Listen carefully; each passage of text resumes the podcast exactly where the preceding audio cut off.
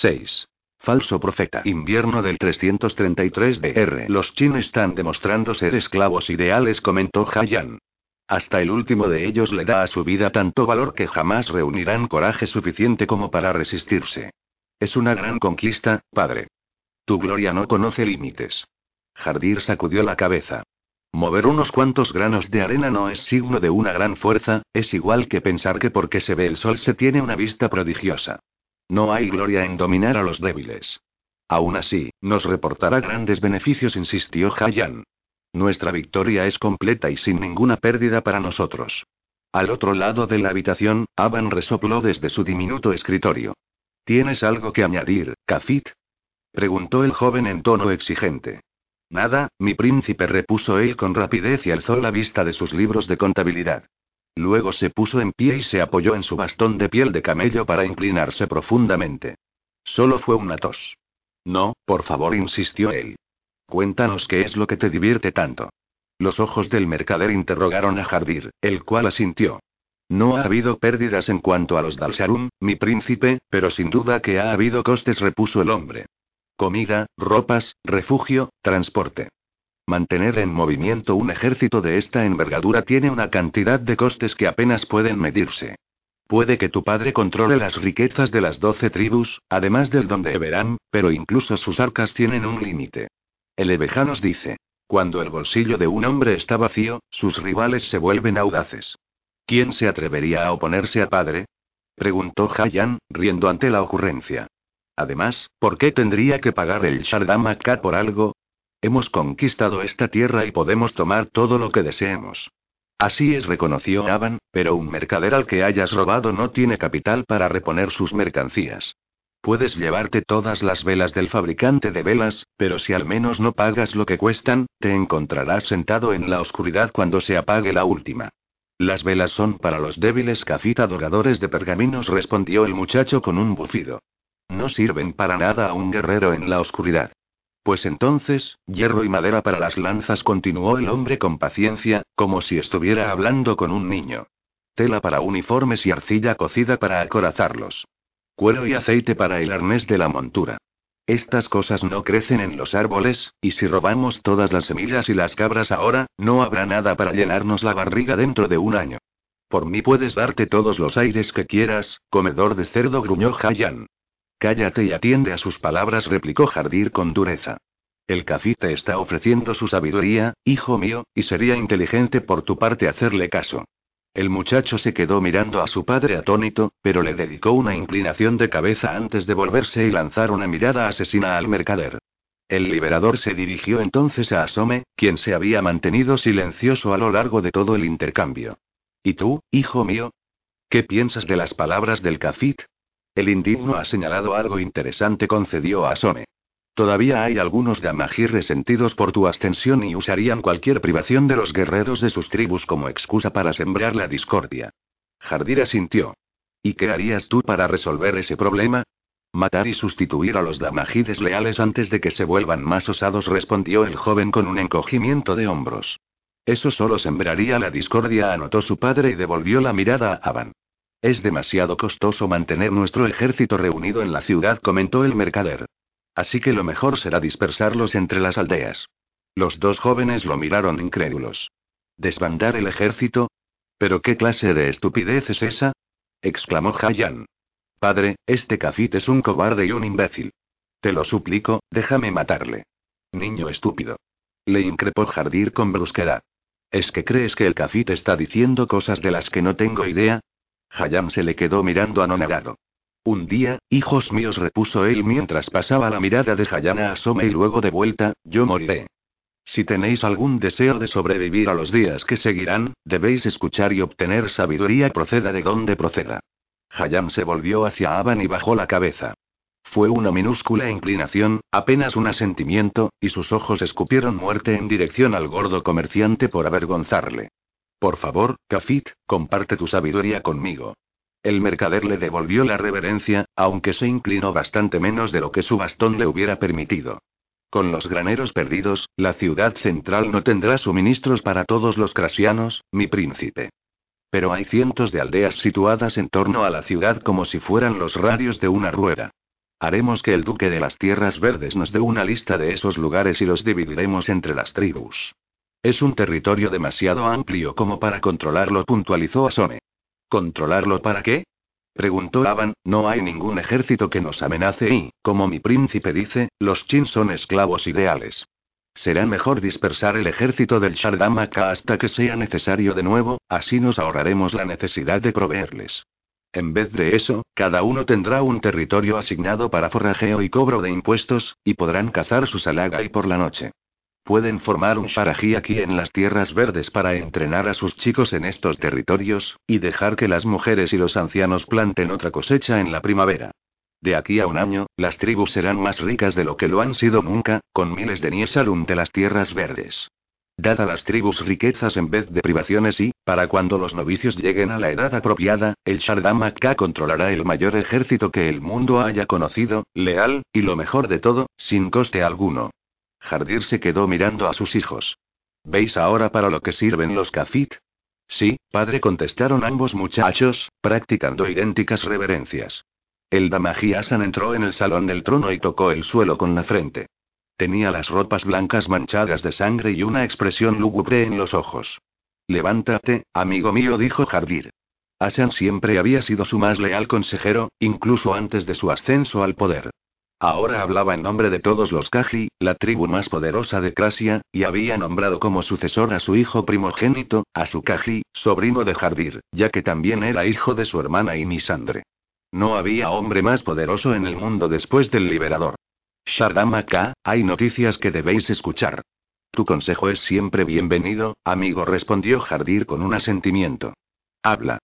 Será mejor que las escuchéis directamente de la fuente, liberador le respondió el Damaji. Jardir alzó una ceja al oír esto, pero asintió, y siguió a Asan fuera de la mansión, hacia las calles heladas de la ciudad. No muy lejos de su palacio se encontraba una de las casas de culto de los Chin. Era pequeña y poco suntuosa, comparada con el Gran Sharikora, pero era una estructura impresionante para las gentes del norte, pues tenía tres pisos de gruesos muros de piedra y protecciones muy poderosas. Asan le por el interior del edificio y Jardir comprobó que el Damaji había hecho bastante más que reclamar el templo. Ya habían comenzado a decorar el interior con los huesos blanqueados y lacados de los Dalsarun que habían muerto en batalla desde que abandonaron la lanza del desierto. No habría un edificio más seguro que aquel en todo el norte, protegido por los espíritus de todos los muertos caídos con honor. Bajaron por una escalera de piedra que daba a un laberinto de frías catacumbas alojadas bajo la estructura superior. Los Chin enterraban a sus muertos importantes aquí, le explicó mientras Jardir estudiaba todos los huecos vacíos en las paredes. Hemos limpiado toda esa inmundicia inútil y hemos destinado estos túneles a un propósito mejor. Un hombre gritó y aquellos alaridos de agonía resonaron en los pasillos subterráneos. Asan no prestó atención al sonido y le condujo a través de los túneles hacia una habitación.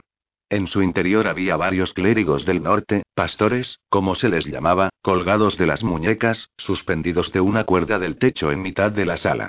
Estaban desnudos de cintura para arriba y tenían la carne lacerada a causa de la cola de Alagari, un látigo que podía romper la voluntad del más fuerte de los hombres. El Damaji despidió a los torturadores de los Dalsarum y se dirigió hacia uno de los prisioneros. Tú le dijo señalándolo, repite lo que me has dicho al Shardama si te atreves. El pastor alzó la cabeza con dificultad. Tenía uno de los ojos cerrado por la hinchazón y del otro manaban abundantes lágrimas, que limpiaban la sangre y la suciedad de su rostro. Vete al abismo, repuso arrastrando las palabras e intentó escupirle. No tenía fuerzas suficientes y el escupitajo sanguinolento se deslizó por su labio inferior. En respuesta, el torturador avanzó hacia él, con unas tenazas en las manos. Aferró la cabeza del pastor con firmeza, le forzó a abrir la boca y le colocó las tenazas en uno de los dientes frontales. Los gritos del hombre llenaron la habitación. Ya basta, dijo Jardir al cabo de un momento. El torturador cesó de inmediato, le hizo una reverencia, y luego se retiró de nuevo hacia la pared. El pastor quedó colgando sin fuerzas de los grilletes de las muñecas y Jardir se acercó a mirarlo, con la tristeza reflejada en sus ojos. Soy el Shardama K, enviado por Everam, que es infinito en su misericordia. Habla y pondré fin a tu sufrimiento. El pastor se lo quedó mirando y pareció recuperarse un poco. Te conozco, Grazno. Tú dices ser el liberador, pero yo sé que no lo eres. ¿Y cómo lo sabes? Porque ella ha venido, dijo el hombre, el hombre marcado que camina en la oscuridad y del que los abismales huyen. Salvó ya del liberador de la destrucción y también se enfrentará a ti cuando llegue el momento. Jardir miró a Asan sorprendido. Esta no es la palabra de un solo hombre, Shardamaka explicó el Damaji. Otro Chin también contó algo acerca de ese infiel cubierto de grafos. Es necesario que destruyas a ese falso profeta y que lo hagas rápido, si quieres asegurarte el lugar que mereces. Jardir sacudió la cabeza. Suenas como mi mujer, viejo amigo. 7. El hombre de las tierras verdes. 326 DR. Algún día, yo seré el Sharunka. Gritó Hayan. El muchacho atacaba con su lanza un muñeco hecho de harapos que Jardir había colgado de una viga del techo. Su padre se echó a reír, encantado por la energía mostrada por su hijo. Hayam tenía 12 años, aún llevaba el vigo y jamás pasaba hambre en la cola de la comida. Había comenzado a enseñarles a sus hijos el sharukin el mismo día en que dieron sus primeros pasos. Yo soy el que quiere ser Sharunka, se lamentó Asome, de 11. No quiero ser un estúpido dama. Y dio un tirón del trozo de tela blanca que llevaba sobre uno de los hombros. Ah, pero tú serás la conexión del Sharunka con Everan, le explicó Jardir. Y quizá algún día, seas el Damají de todos los Kaji, o incluso el Endra. Sonrió, pero en su interior estaba de acuerdo con el chico. Necesitaba hijos guerreros, no clérigos. La Sharaka se acercaba.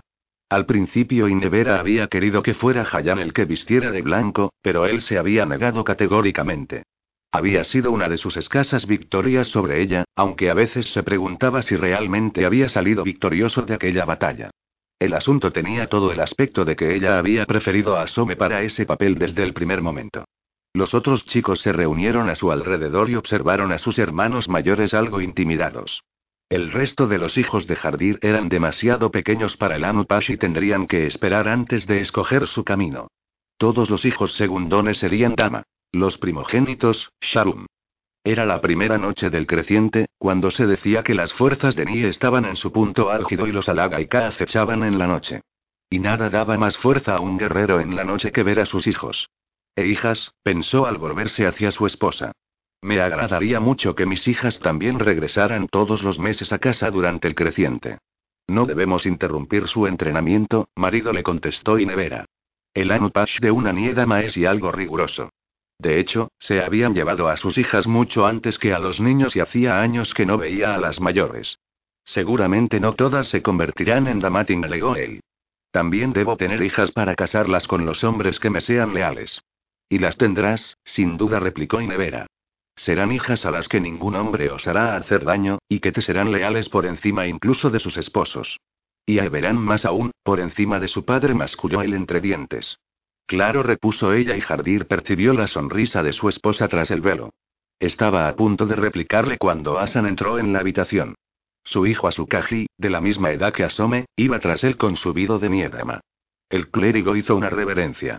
Sharunka, hay un asunto que los Kaisarum quieren que resolváis. Estoy con mis hijos, Asan. ¿No puede esperar? Mis disculpas, primer guerrero, pero creo que no. Muy bien, suspiró. ¿De qué se trata? Creo que será mejor que el Sharunka vea el problema por sí mismo, dijo el Damaji con una nueva inclinación. Jardir alzó una ceja. Asan jamás había sido tímido a la hora de dar su opinión, incluso aunque supiera que a él no le agradaría. Hayan. Llamó. Prepara mi lanza y mi escudo. Asome, mis ropas. Los dos chicos salieron disparados a cumplir lo encargado mientras él aguardaba. Para su sorpresa, Inevera se incorporó también. Acudiré con mi esposo. Por supuesto, Damatin respondió Asan. Jardir la observó intrigado. ¿Qué era lo que ella sabía? ¿Qué podían haberle dicho los malditos huesos sobre esa noche en particular? Dejaron a los niños allí y los tres se pusieron en camino con rapidez. Descendieron las grandes escalinatas de piedra del palacio del Sharunka, ante los campos de entrenamiento de los Sharum. Al otro extremo estaba el Sharikora y en los lados más largos del cuadrilátero que formaban las edificaciones, se encontraban los pabellones de las tribus.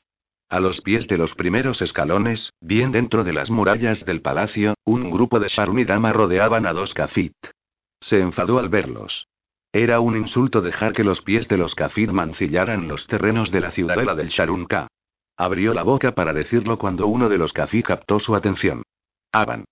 Jardir no había pensado en su amigo durante años, como si realmente aquel chico hubiera muerto la noche en que él rompió su promesa. Habían pasado ya más de 15 años y si él había cambiado y ya no era aquel chico pequeño y nervudo con un vido, la transformación de su compañero había sido mucho mayor. El antiguo Niesarum había engordado mucho, hasta un punto grotesco que le daba cierto parecido con el Andrá. Aún vestía la túnica y el gorro de kafit, pero bajo aquellas ropas llevaba una camisa de colores brillantes y pantalones holgados de seda multicolor. El gorro cónico de color marrón estaba envuelto en un turbante de seda roja con una gema engarzada en la parte delantera. El cinturón y las babuchas eran de piel de serpiente. Se apoyaba en un bastón de marfil, tallado con la forma de un camello y su axila descansaba entre las jorobas del animal. ¿Qué es lo que te ha hecho creer que puedes estar aquí, entre hombres? Le espetó. Mis disculpas, el más grande repuso el hombre, a la vez que se postraba en el polvo e inclinaba la frente. Shanhat, que ahora era Kaisarum, se echó a reír y le dio una patada en el trasero. Mírate, bramó Jardir. Vistes como una mujer y exhibes tu riqueza contaminada como si no fuera un insulto a todo aquello en lo que creemos. Debería haberte dejado caer aquel día. Por favor, gran señor, replicó Aban. No pretendía insultarles, solo estoy aquí como traductor. ¿Traductor? Jardir dirigió entonces la mirada hacia el otro cafí que le acompañaba. Sin embargo, el otro hombre no pertenecía a aquella casta. Eso le quedó claro en cuanto examinó su piel clara, el pelo y las ropas. Y aún era más evidente por la gastada lanza que acarreaba consigo. Se trataba de un chin. Un extranjero procedente de las tierras verdes del norte. ¿Un chin? inquirió, volviéndose al dama. ¿Me has traído hasta aquí para que hable con un chin? Escucha sus palabras, le urgió Asan. Ya verás. Jardir devolvió la mirada al hombre de las tierras verdes. Jamás había contemplado a uno tan de cerca. Sabía que a veces los enviados del norte pasaban por el gran bazar, pero ese no era un lugar para los hombres de verdad, y los recuerdos que tenía de su infancia eran muy vagos y estaban teñidos de hambre y vergüenza. Ese chin era distinto a lo que él se había imaginado. Era joven, no mucho mayor que él cuando se vistió de negro por primera vez, y no era demasiado corpulento, aunque mostraba cierto aire de dureza. Su actitud y movimientos denotaban el porte de un guerrero y se enfrentó a su mirada con osadía, como haría un hombre. Jardir sabía que los hombres del norte habían abandonado la la y pasaban las noches escondidos tras sus protecciones como mujeres, pero las arenas de Crasia se extendían durante cientos de kilómetros sin refugio alguno. El hombre que las atravesara tendría que haberse enfrentado noche tras noche a los Alagai. Puede que no fuera Sharum, pero tampoco era un cobarde. Bajó la mirada hacia la forma gimoteante del cafit y contuvo su repulsión. Habla y hazlo con rapidez. Tu presencia me ofende. Aban asintió, se volvió hacia el hombre del norte y le dijo unas cuantas palabras en una lengua ruda y gutural. El norteño respondió de manera seca y dio un golpe con la lanza en el suelo para dar más énfasis a sus palabras. Él es Arlena Sujepan Vale Sambrog le presentó a Van tras volverse de nuevo hacia Jardir pero sin apartar los ojos del suelo, residente hace mucho tiempo en un lugar más allá de Fuerte Rizón, de donde te trae saludos, y suplica que le permitas luchar esta noche con los hombres de Crasia en la Alaga Sarak. Jardir se quedó atónito. ¿Un hombre del norte que deseaba luchar? Jamás se había oído nada parecido. Es un chin, primer guerrero gruñó a Sik. Viene de una raza de cobardes, no vale para la lucha. Si fuera un cobarde, no estaría aquí, le advirtió Asan. Han venido muchos enviados a Crasia, pero solo este ha llegado hasta tu palacio. Sería un insulto a Everán no dejar luchar a este hombre, si así lo desea. No pondré mi espalda al cuidado de un hombre de las tierras verdes durante la batalla. Adujo así que escupió a los pies del enviado. Muchos de los Sharma sintieron para mostrar su acuerdo a pesar de las palabras del Dama. Parecía que, después de todo, había un límite para el poder de los clérigos. Jardir reflexionó con detenimiento. En ese momento entendió por qué el Damaji quería que fuera él quien resolviera la cuestión, ya que su decisión sobre el asunto tendría graves repercusiones. Miró de nuevo al hombre de las tierras verdes, y sintió curiosidad por probar su temple en combate. Su mujer le había predicho que algún día conquistaría aquellas tierras, y el Ebeja enseñaba a los hombres que había que conocer a los enemigos antes de la batalla. Esposo. Y Nevera atrajo su atención en voz baja. Si Echin desea luchar en el laberinto como los Sharum, entonces debería pasar por la predicción. Ya no le extrañaba que hubiera querido venir. Sabía que había algo especial en aquel hombre y necesitaba una muestra de su sangre para hacer una adivinación certera. Jardir entrecerró los ojos, preguntándose qué era lo que no le había contado, pero la realidad era que ella le había ofrecido una salida a una situación difícil y sería estúpido por su parte no aprovecharla. Se volvió hacia Avan, aún encorvado en el suelo. Dile al Chin que la Damating arrojará los huesos para él. Si le son favorables, podrá luchar. El cafita sintió y se volvió hacia el hombre de las tierras norteñas para hablarle en su áspera lengua nativa. Un relámpago de irritación cruzó el rostro del forastero, un sentimiento que Jardir conocía bien, ya que había sido esclavo de esos huesos durante más de la mitad de su vida. Aban y el extranjero intercambiaron palabras durante un rato antes de que el chin apretara los dientes y asintiera, expresando así su consentimiento. Lo llevaré al palacio para la predicción, anunció ella. Jardir asintió. Te acompañaré durante el ritual, para protegerte. Eso no será necesario, replicó la mujer. Ningún hombre osará hacer daño a una Damatin. Ningún crasiano la corrigió él. No sabemos de lo que son capaces estos bárbaros norteños. Compuso una sonrisa burlancia. No me arriesgaré a que tu virtud impecable se vea mancillada al dejarte a solas con uno de ellos. Sabía que ella estaba gruñendo bajo su velo, pero no le importó. Estaba decidido a averiguar lo que se traía entre manos su mujer. Hizo una señal a Sikiasan para que les escoltaran de vuelta al palacio, de manera que Inevera no pudiera excluirlo de la prueba al haber testigos presentes. Arrastraron a Aban consigo, aunque su presencia manchara los suelos del palacio. Tendrían que lavarlos con sangre para eliminar la mácula. Pronto, los tres se quedaron a solas en una habitación en penumbra. Jardir miró al hombre de las tierras verdes. Extiende tu brazo, Arlen, hijo de Jeb. El Chin le observó con curiosidad. Jardir alargó su propio brazo, y simuló que se practicaba un pequeño corte y que después lo colocaba sobre los alaga y ora. El Jin frunció el ceño pero no dudó en remangarse, dar un paso hacia adelante y ofrecerle el brazo. Ha mostrado más valor que yo la primera vez, pensó Jardir.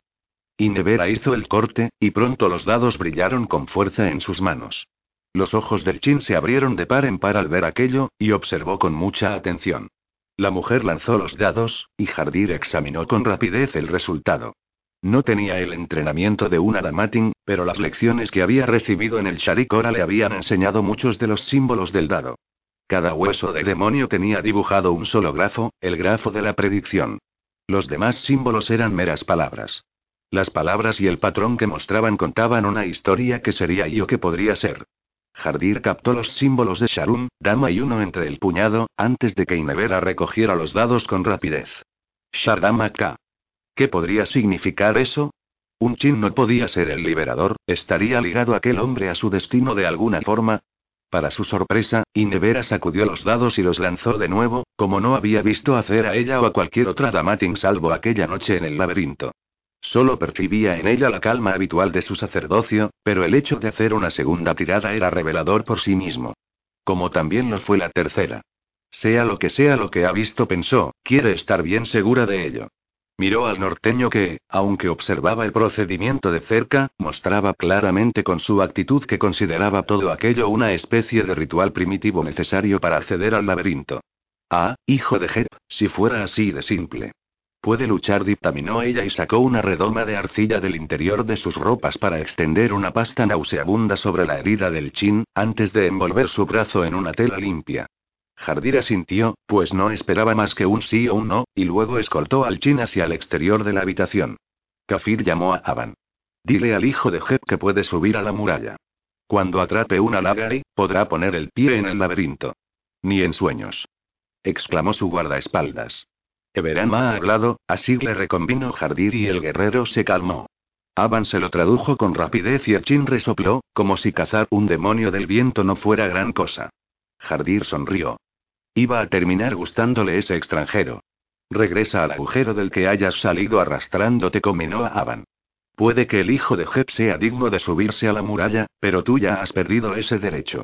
Tendrá que hablar el lenguaje de la lanza. Aban hizo una reverencia y se volvió al norteño para comunicarle el mensaje. El Chin miró a Jardir y expresó su acuerdo con un asentimiento. Su rostro tenía una expresión lúgubre, pero él reconoció el entusiasmo en sus ojos.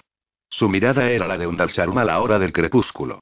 Jardir se puso en marcha para dirigirse hacia el campo de entrenamiento con los otros, pero Inevera lo sujetó del brazo. Asan y Asik se volvieron. Marchaos y enseñadle al chin algunas de nuestras señas con las manos, les indicó. Me reuniré con vosotros enseguida.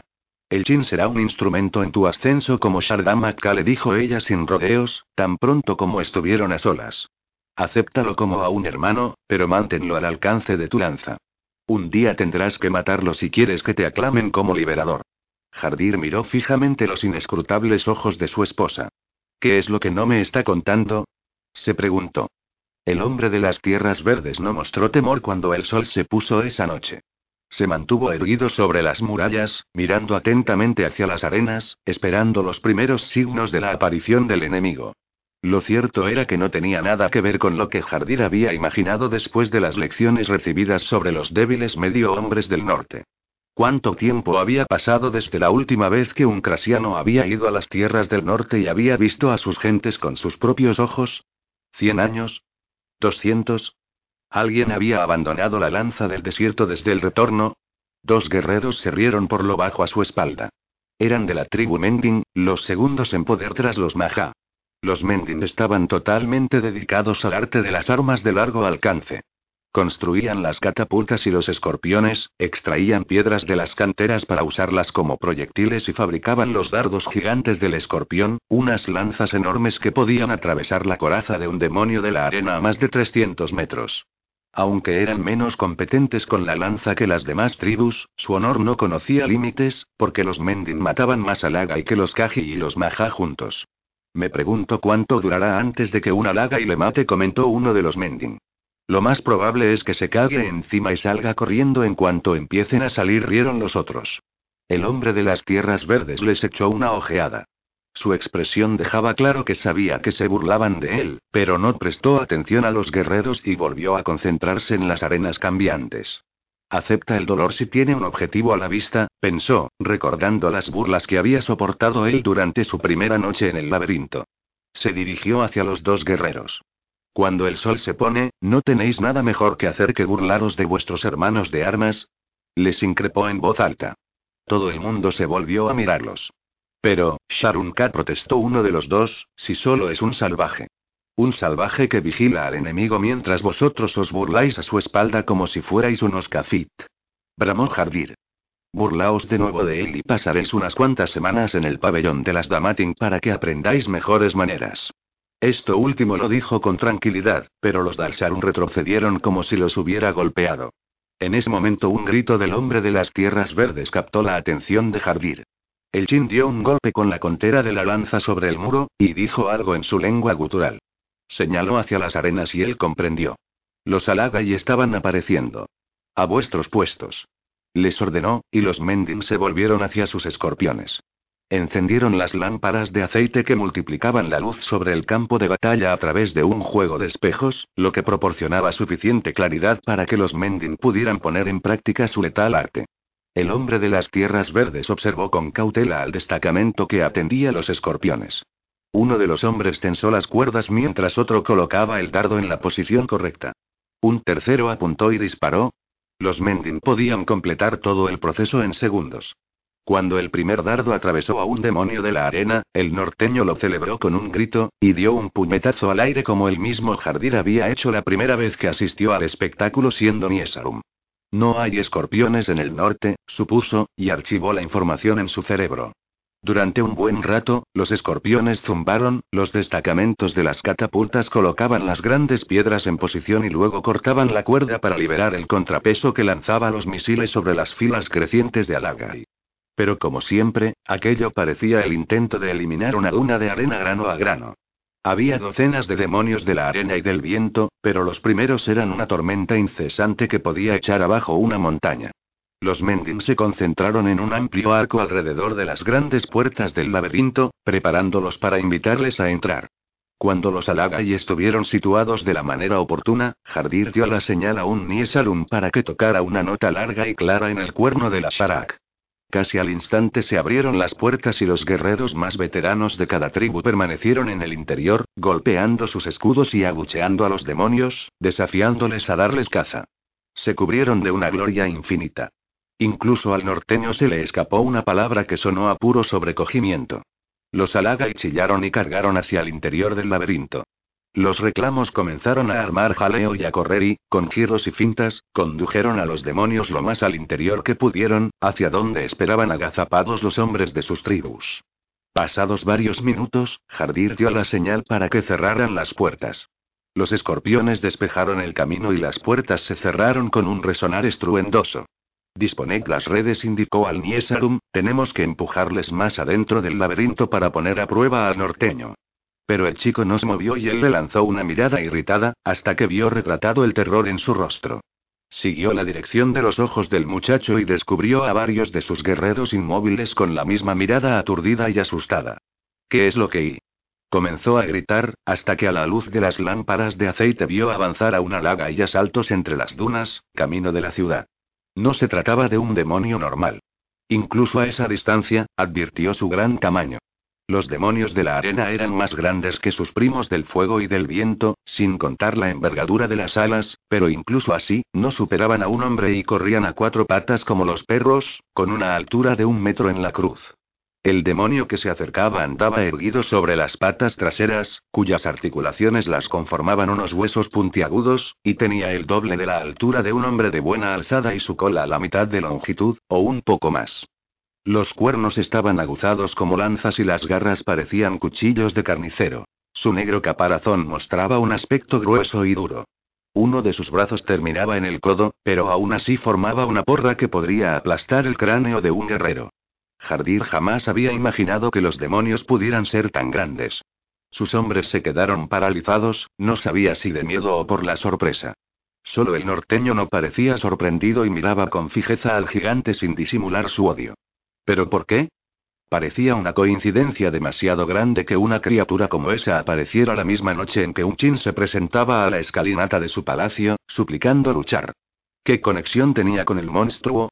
Maldijo su incapacidad para hablar la lengua bárbara del hombre de las tierras verdes. ¿Qué estáis esperando? rugió Jardir a los hombres de los escorpiones. Los halaga y son halagai. Matadlo. Sus palabras rompieron el maleficio, y los hombres se apresuraron a cumplir las órdenes. El norteño cerró el puño mientras los guerreros apuntaban y volaban los proyectiles, unas lanzas enormes con gruesas cabezas de hierro. Los dardos alcanzaron gran altura en el cielo, hasta trazar un arco y caer de nuevo con un golpe demoledor. El gigantesco demonio recibió el impacto de al menos una docena de dardos, pero todos se estrellaron contra la coraza y la criatura ni se inmutó. Simplemente chilló de pura furia y continuó su avance. De repente, la ciudad pareció vulnerable. Jardir había aprendido los grafos en el Sharikora y sabía que cada uno de ellos alcanzaba su máximo poder solo contra una raza de demonios. Las protecciones talladas en las murallas de Crasia eran muy antiguas y jamás habían fallado, pero habían sido puestas a prueba alguna vez ante algo como aquello. Jardir agarró al norteño por los hombros y le dio la vuelta para encararle. ¿Qué sabes de eso? exigió. ¿A qué nos estamos enfrentando, maldito seas? El hombre de las tierras verdes asintió y pareció comprenderle, pero se puso a buscar por los alrededores. Se acercó a una de las catapultas, tocó la piedra en la onda y luego señaló al demonio. Alagai. Jardir asintió y se dirigió a los Mendin que había al mando del aparato. ¿Podéis darle? Les preguntó. El Dalsarun resopló. ¿Una laga y así de grande? Si quieres puedo arrancarle también el otro brazo. Quiero su cabeza, le dijo Jardir tras darle una palmada en la espalda, y la alquitranaremos para exhibirla como un trofeo. Pon a hervir el alquitrán, contestó el guerrero, mientras ajustaba la tensión y el ángulo del arma. El norteño se abalanzó sobre Jardir, hablando con rapidez en aquel horrible idioma. Agitaba los brazos cada vez de forma más frenética conforme comprobaba que no conseguía hacerse entender. Señalaba continuamente hacia la catapulta, gritando la que parecía la única palabra crasiana que conocía. Alagai. Rebuzna como un camello, comentó a Cállate, le increpó Jardir. Entrecerró los ojos, pero en ese momento uno de los guerreros de la catapulta gritó. Listo. Dispara, ordenó Jardir. El norteño saltó sobre el guerrero que iba a cortar la cuerda, pero así lo agarró y lo apartó con un violento empujón. Ya sabía yo que no se podía confiar en un chin, primer guerrero rugió. Está protegiendo al demonio. Jardir no estaba tan seguro, y miró al hombre fijamente, que se debatía con violencia sujeto por el guardaespaldas. Señalaba de nuevo, esta vez a los pies de la muralla y gritaba. Alagai. Las lecciones aprendidas hacía tanto tiempo a través de las leyendas regresaron a la mente de Jardir apresuradamente, cuentos de grandes demonios que habían asaltado las murallas de Crasia en los tiempos del primer liberador y todo cobró sentido de manera repentina. El norteño no había señalado a la catapulta, sino a la piedra. Un demonio de las rocas, comprendió con creciente horror. Un demonio de las rocas. Gritó, pero ya era demasiado tarde. Escuchó su propia voz al mismo tiempo que el brazo de la catapulta se deshacía de su carga y se volvió, impotente, a observar. Detrás de él, el norteño lanzó un gemido. La piedra rugió al cruzar el aire y dio la sensación de que tanto los hombres como los y retenían el aliento. El demonio de las rocas alzó la mirada hacia la piedra, un bloque que había necesitado la fuerza de tres guerreros para colocarlo en posición. Y entonces, con un movimiento que pareció imposible, el demonio recogió la piedra en el hueco del brazo bueno y la devolvió con una fuerza terrible. El bloque se estrelló contra la gran puerta, donde abrió un agujero. Los cascotes salieron disparados en todas direcciones desde el punto del impacto. El demonio de las rocas se lanzó a la carga y golpeó una y otra vez aquel punto. La magia relumbró y chisporroteó, pero los grafos habían quedado demasiado estropeados. La puerta se sacudía a cada golpe y una de las hojas se desprendió de las bisagras, y cayó hacia el interior de la fortificación. El demonio de las rocas consiguió colarse por el agujero, y se precipitó al interior del laberinto rugiendo. Los demonios corrieron a introducirse en el recinto detrás de él. El rostro de Jardir se incendió primero y luego se quedó pálido. Las grandes puertas de Crasia no habían caído desde que se tenía memoria. Los Dalsarum atrapados en el laberinto serían cazados como animales y había sido culpa suya no haber escuchado al norteño. He traído la ruina a mi pueblo, pensó, y durante un momento, todo lo que pudo hacer fue observar aturdido cómo los Alagai invadían el laberinto. Abrázate al miedo, estúpido, se gritó a sí mismo. Aún puedes salvar la noche. A los escorpiones. Gritó. Cambiad las posiciones y disparad fuego para cubrirnos mientras cerramos la brecha. Los de las catapultas, quiero que caigan piedras para aplastar a los alaga y que vayan entrando y bloquearle el camino a los demás. No podemos disparar fuego tan de cerca, le dijo uno de los guerreros de la catapulta. Los demás asintieron y pudo ver el mismo terror en sus rostros que él había sentido solo un momento antes. Necesitaban algo que los aterrorizara más aún para sacarlos con rapidez de su estupor. Le dio un puñetazo en la cara al que había hablado, que quedó tumbado de espaldas en el suelo de la garbe. Me da igual si tenéis que tirar las piedras a mano. Haced lo que os ordeno. El velo oscuro como la noche del hombre se tiñó de sangre y su respuesta fue ininteligible, pero se dio un golpe con el puño contra el pecho y se incorporó tambaleándose. Enseguida se puso en movimiento para ejecutar la orden. Los otros Mending le siguieron y el miedo los sumió en un torbellino de actividad. Jardir miró al Niesarum. Avisa que se ha abierto una brecha. Cuando el chaval se llevó el cuerno a los labios, sintió una oleada de fracaso y vergüenza por tener que dar una orden como esa durante su mandato. Pero el sentimiento desapareció pronto. Había demasiadas cosas por hacer. Se volvió hacia Asik. Reúne a todos los hombres y protectores que puedas y nos encontraremos en las puertas.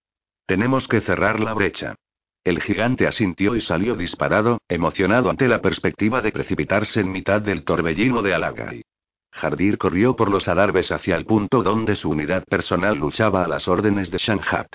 Necesitaba tener a sus propios hombres consigo para lo que quería hacer. Los otros Kaji podían sentir aún resentimiento por haberles traicionado, pero los guerreros que habían luchado a su lado noche tras noche durante años eran suyos en lo más hondo de sus almas.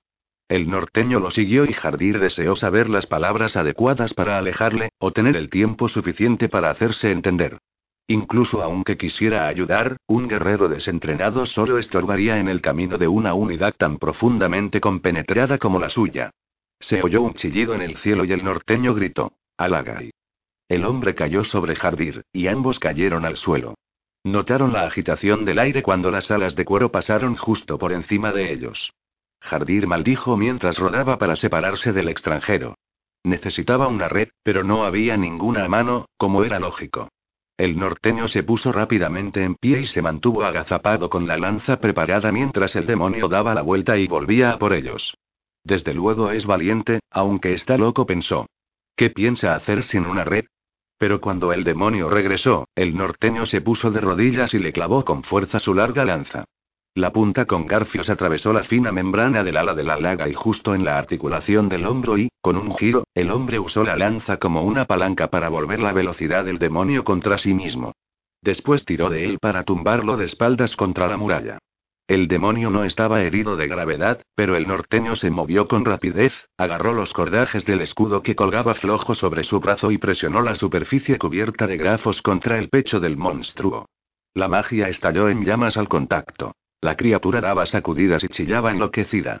Jardir tampoco perdió tiempo, sino que hundió su lanza profundamente en el ojo de la aturdida bestia. Esta pateó y aulló, pero Jardir liberó el arma para volver a hundirla en el otro ojo, y esta vez la retorció hasta que el demonio se quedó quieto. El hombre de las tierras verdes alzó la mirada con los ojos relucientes por la excitación, y dijo algo en su lengua del norte. Jardir se echó a reír, y le dio unas palmadas en el hombro. Me has sorprendido, Arlen, hijo de Jeb. Y juntos, corrieron por los adarves al encuentro de sus hombres. Había guerreros luchando por sus vidas allá donde posar a la vista, pero Jardir no podía pararse a socorrerles. Si no se cerraba la brecha, cuando el sol saliera encontraría a todos los Sharon hechos pedazos en el laberinto. Vended caras vuestras vidas. Les gritaba mientras sus hombres corrían de un lado a otro. Everamos contempla. Por todos lados en el laberinto se oían rugidos animales y los gritos de los guerreros, hasta el punto de hacer temblar las mismas murallas. En algún lugar delante de ellos, el demonio de las rocas sembraba la destrucción entre sus hombres. Sortea los obstáculos que encuentres, se dijo a sí mismo. Nada importa si no podemos cerrar la brecha. Encontraron la liza ante las grandes puertas en ruinas. Allí yacían muertos o moribundos tanto Alaga y como Dalsarum, atravesados por los disparos de los escorpiones o destrozados por dientes y garras.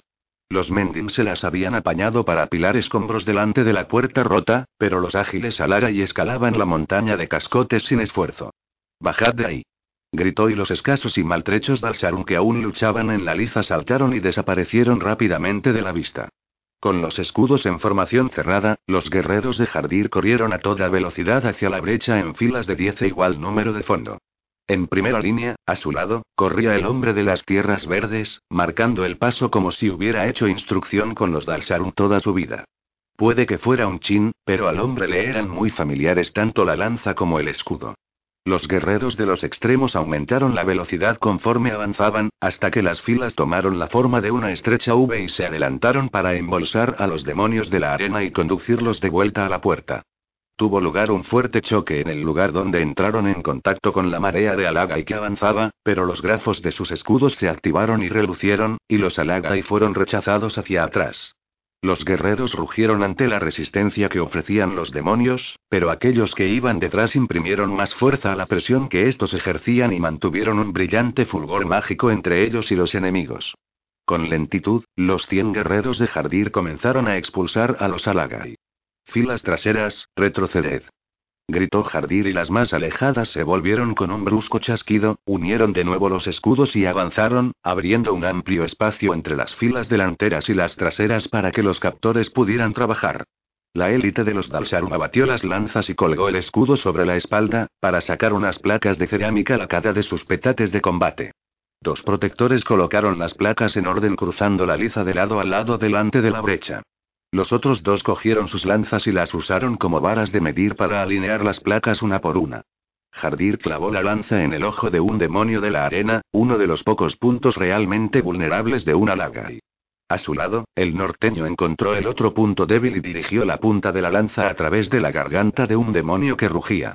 Las garras barrían los espacios dejados por los huecos entre escudo y escudo, con el consiguiente estallido de los relámpagos mágicos, y los hombres tenían que apartarse de su camino para evitar ser atravesados por ellas.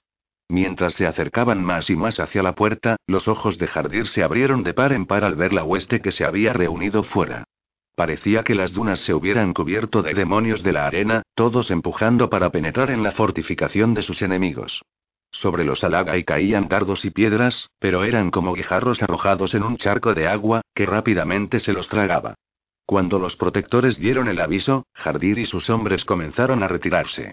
Hemos ganado otra noche, pensó, como si los demonios que les seguían de cerca entre el relumbrar de la magia procedente de las protecciones de cerámica pudieran escucharle. Gracia volverá a luchar de nuevo mañana. Se volvió y encontró el campo de batalla delante de las puertas en calma, sin lucha. Los demonios que quedaban habían huido hacia el interior del laberinto. Batidor. Llamó Jardir mientras se apartaba de sus hombres, y en unos segundos Colif dejó caer una escalera desde la muralla y se apresuró a informarle. Las noticias son desalentadoras, primer guerrero informó el hombre. Los Majá se han reunido en el sexto nivel para enfrentarse a la mayoría de los demonios de la arena, pero hay tribus dispersas luchando por todo el laberinto y pocas de las batallas evolucionan bien. El gigante penetra cada vez más profundamente y destroza unidades enteras conforme se abre paso a golpe de garra hacia la puerta principal. Acabo de localizarlo en el nivel octavo.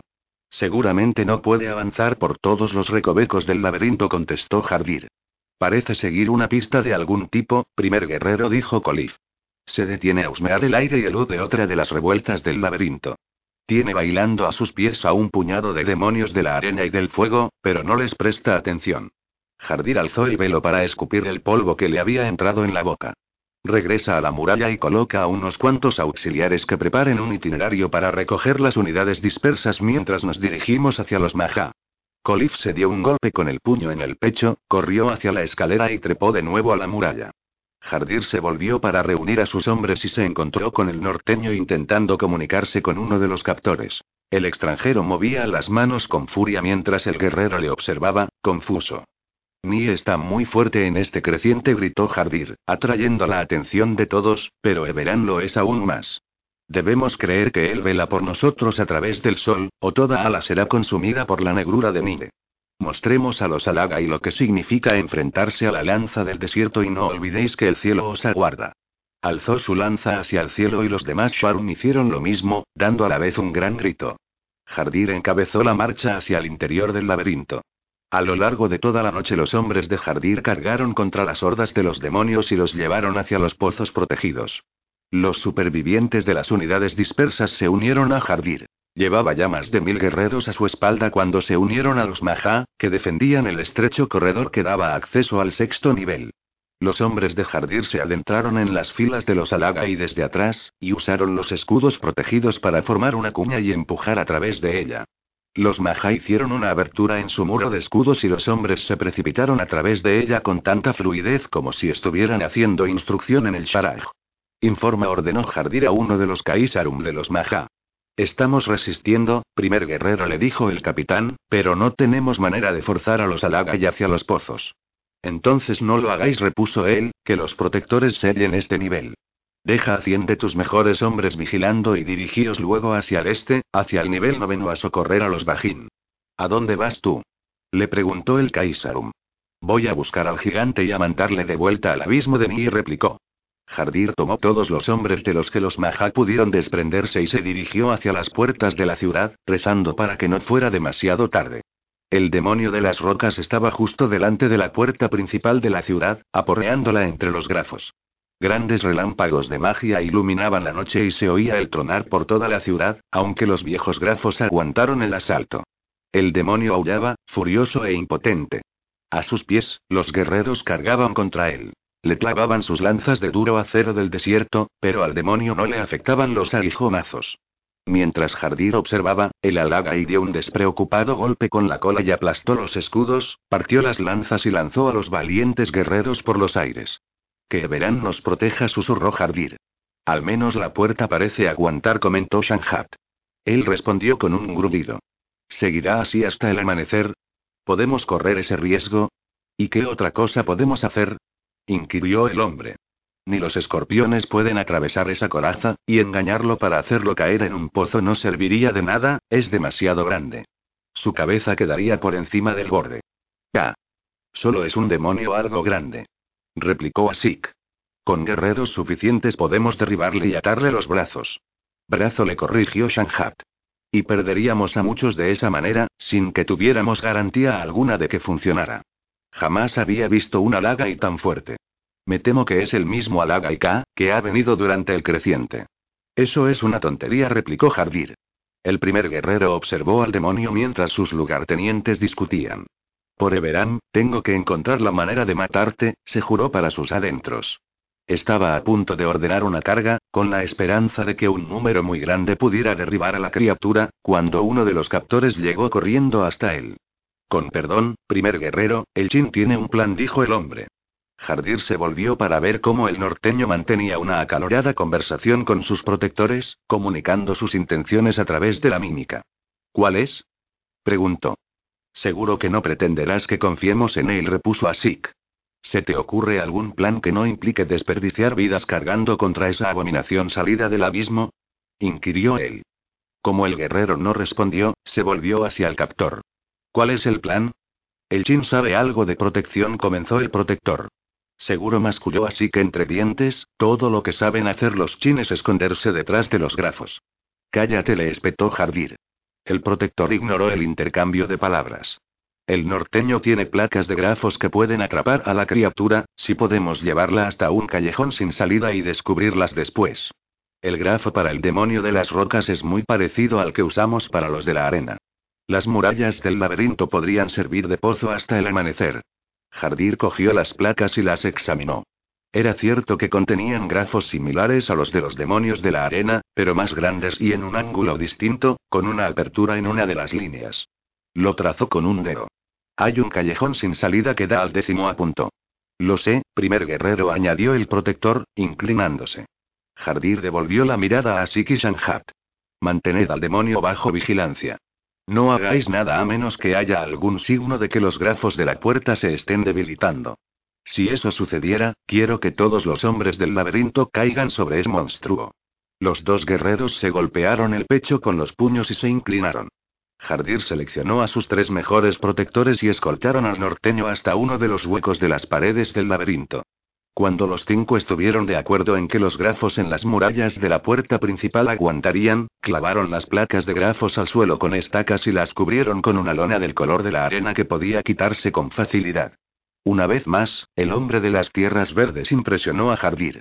La protección era una habilidad reservada a unos pocos en Crasia, a los Dama y a unos cuantos guerreros seleccionados cuidadosamente. ¿Quién eres tú? Le preguntó, pero el hombre se encogió de hombros, sin comprenderle.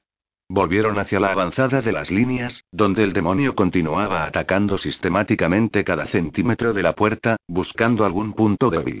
Jardir observó al gigantesco Alaga y sintió una punzada de miedo, pero era el primer guerrero. No podía pedirle a ningún otro que atrajera a la bestia. Sea o no el liberador, se dijo a sí mismo, intentando creerlo.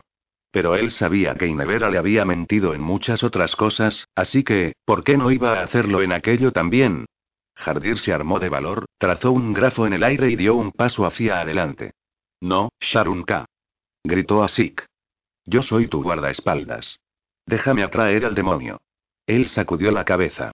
Tu valentía te honra, pero esta tarea me pertenece solo a mí.